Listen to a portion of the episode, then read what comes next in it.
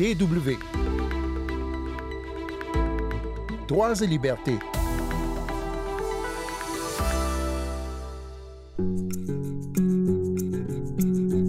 Peut-être que vous avez déjà découvert notre nouvelle émission de décryptage de l'actualité Qui quoi comment, et vous pouvez d'ailleurs la réécouter en podcast.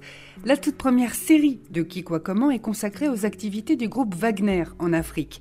Eh bien, on en parle encore cette semaine parce que c'est le domaine d'expertise d'un petit collectif, une dizaine de personnes qui font des recherches en open source, c'est-à-dire uniquement à partir de documents disponibles et accessibles à tous sur Internet.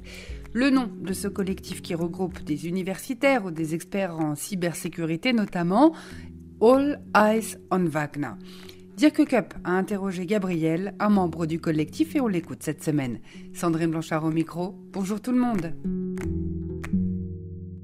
Nous, ça nous intéressait vraiment de révéler ce qu'on peut trouver sur Wagner. Tout le monde parle de l'armée secrète de Poutine, mais en fait, en cherchant sur Internet, on découvre beaucoup d'informations.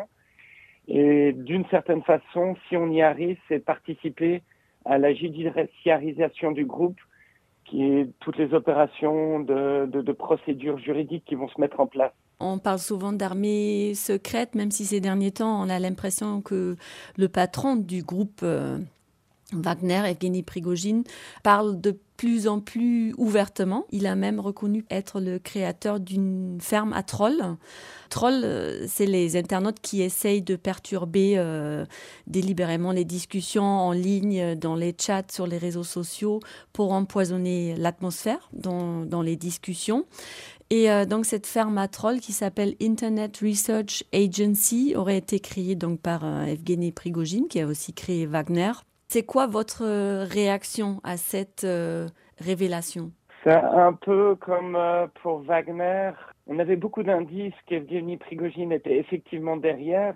il a d'ailleurs déjà à mi-mot reconnu, parce qu'en 2016, lors de l'élection présidentielle aux États-Unis, l'Internet Research Agency était intervenu pour faire ses activités sur Internet, d'essayer de récolter des avis favorables de créer des groupes. Et il y a eu toute une procédure juridique qui s'est engagée en 2018 aux États-Unis et Evgeny Prigogine faisait partie des personnes inculpées. Euh, cette euh, agence Internet, euh, par le biais de création de faux comptes ou de, trolls, justement, essaye d'influer sur l'opinion publique en Afrique. Ce que je trouve difficile, en fait, c'est de faire la différence entre Wagner et la Russie. Disons que Wagner est le, bras paramilitaire, mais on a déjà dit aussi que c'est un peu l'armée secrète, parce que la Russie en soi n'a pas le droit de faire appel à des groupes euh, paramilitaires. Par exemple, au Mali, on parle d'instructeurs, la, la junte au pouvoir parle d'instructeurs euh, russes et tout le reste du monde parle de mercenaires Wagner présents au Mali. Effectivement, euh, on peut dire que le Kremlin utilise euh, le groupe Wagner comme un instrument de diplomatie en Afrique. On va d'abord répondre sur ces, sur ces histoires d'instructeurs russes. Mhm. C'est la première fois on les a réellement euh, vus arriver sous cette dénomination d'instructeurs russes. C'était en République centrafricaine en 2018. Et là, c'était même le ministère des Affaires étrangères russe qui a fait cette demande au Conseil de sécurité pour dire, voilà, euh, on a envoyé, je ne sais plus maintenant, c'était quelque chose comme 180 euh, instructeurs russes pour commencer. Après, il s'est vite avéré que ces instructeurs, en fait, étaient des employés d'une structure qui s'appelle Seva Sécurité. Et très vite, les, journalistes, les enquêteurs ont pu remonter le fil de cette entreprise Seva Sécurité est assez rapidement remonté au groupe Wagner.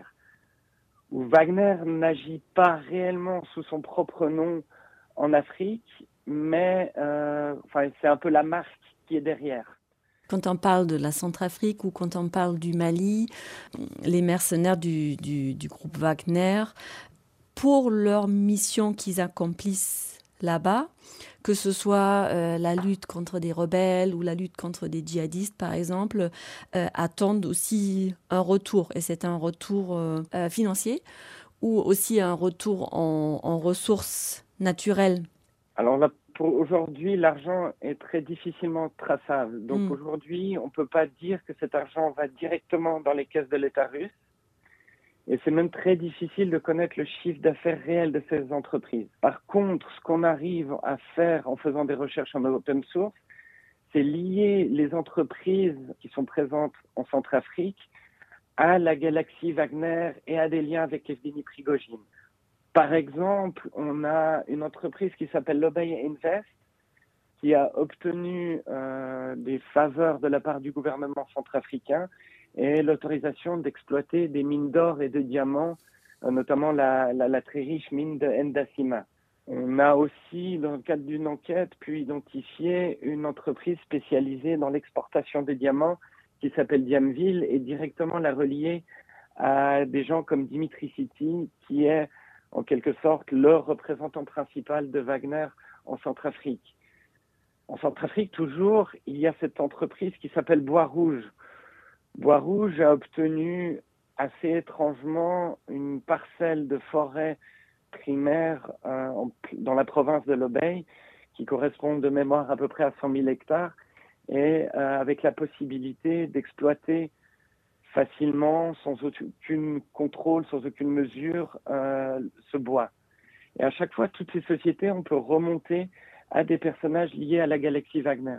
Dernièrement, enfin c'était il y a un ou deux mois, euh, les, les, les, les, principales euh, découvertes autour de la galaxie financière de Wagner sont euh, la fabrication, la vente de vodka et de bière, mmh.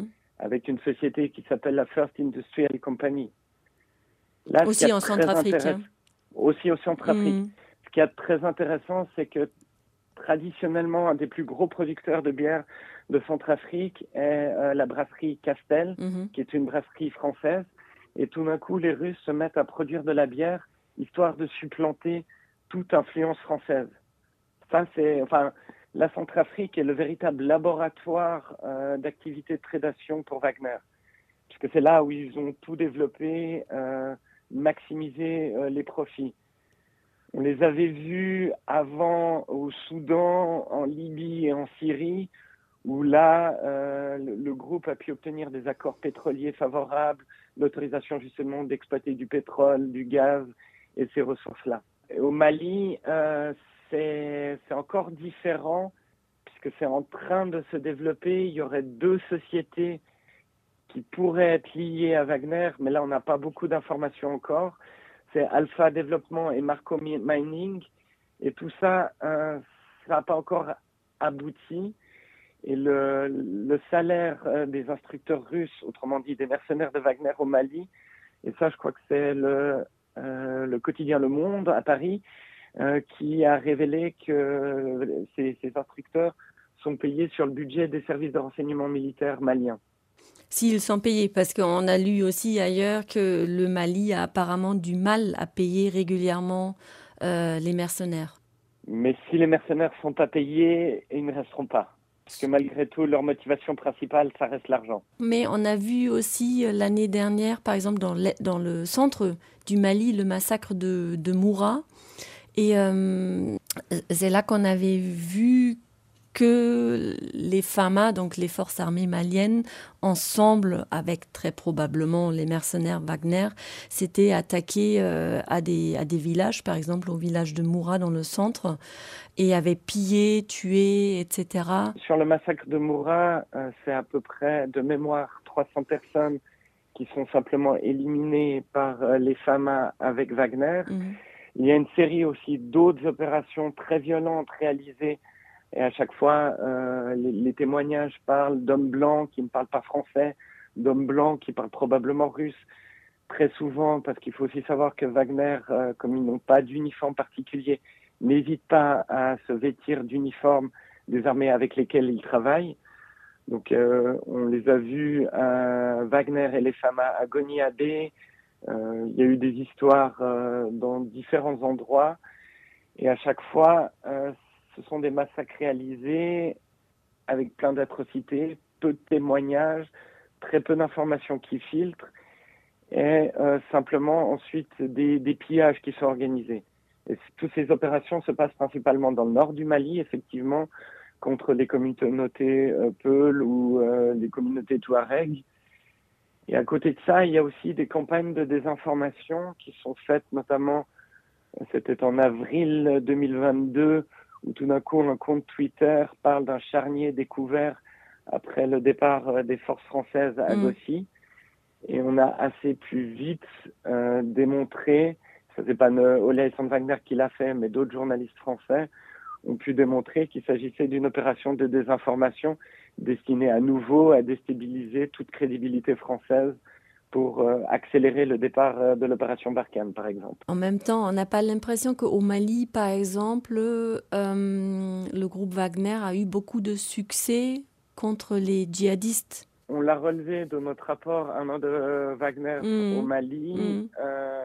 il y a eu des opérations qui ont mené à l'élimination de djihadistes mais avec d'énormes victimes collatérales, des enquêtes qui sont parfois très vite menées, ou plus simplement les Fama et Wagner, soupçonnant qu'il y a des djihadistes dans un, village, préfèrent bloquer tous les accès au village et euh, interroger et éliminer tous les suspects.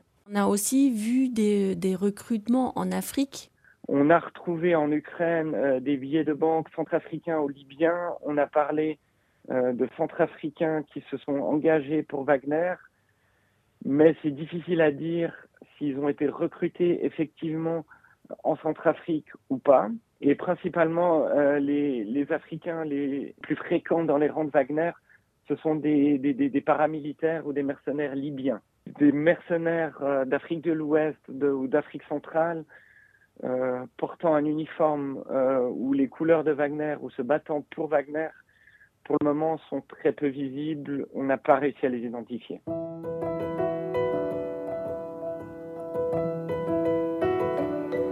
Nous arrivons à la fin de notre émission. Merci beaucoup à Gabriel du collectif All Eyes on Wagner et à Dirk Cup pour l'interview. Vous pouvez réécouter ce magazine en vous rendant sur notre site internet dw.com/français. Rendez-vous la semaine prochaine et d'ici là, ne lâchez rien.